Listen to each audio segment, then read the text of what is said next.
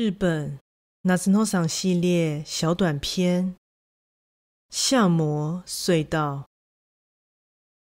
从我居住的城镇开车出发没多久，就能看见一座山，那里有座小有名气的灵异隧道。隧道在昭和初期就已开通，当时要越过山头前往邻镇的人，都会使用这个隧道。不过，在昭和迈向平城之际，又打造了一处更加便利的新隧道之后，这里也就此荒废了。然而，荒谬的谣言倒是从未消停过，像是消失在隧道内的女人，几个月后忽然现身隧道的出口。又或是走进隧道时，明明是夏天，出来后却天降白雪；或是身着白衣的女幽灵会把人抓进隧道里，等等的传说。我念大学的时候，也曾造访过一次。那时是夏季的深夜十一点。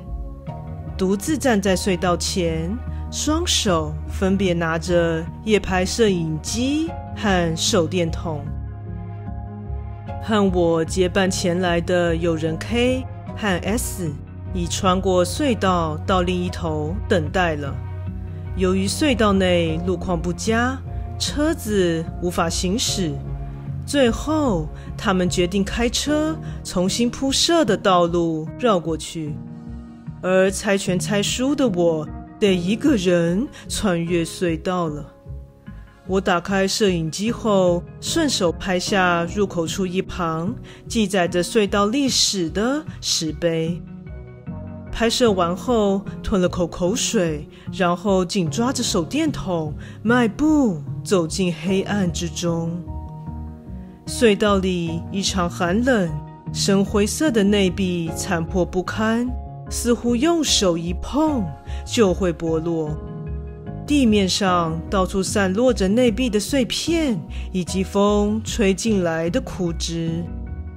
隧道从入口处开始向右侧延伸，我的脚步声和入口吹来的风声回荡在隧道中，响彻着令人讨厌的声响。虽然手电筒的灯光，没有起到什么作用，但我还是不看摄影机所拍出的红外线画面。没多久，出口就出现在眼前了，我便走出隧道之外，心里想着，结果走完了全程，也没发生什么特别的事嘛。此时外头四下无人。但 K 他们应该早就在这里等我了才对呀。看来我似乎还抢先他们一步到达呢。原地等待了几分钟后，他们俩才终于现身了。K 一下车就立刻问我：“有发生什么事吗？”我也很干脆的回答：“什么都没发生耶。”接着，三人一起查看了我刚才在隧道里拍摄的影片。影片长度约两分半钟，并没有拍到任何怪异的事物，所以当晚我们只能败兴而归。这已经是几年前的事了。再讲到最近发生的事吧。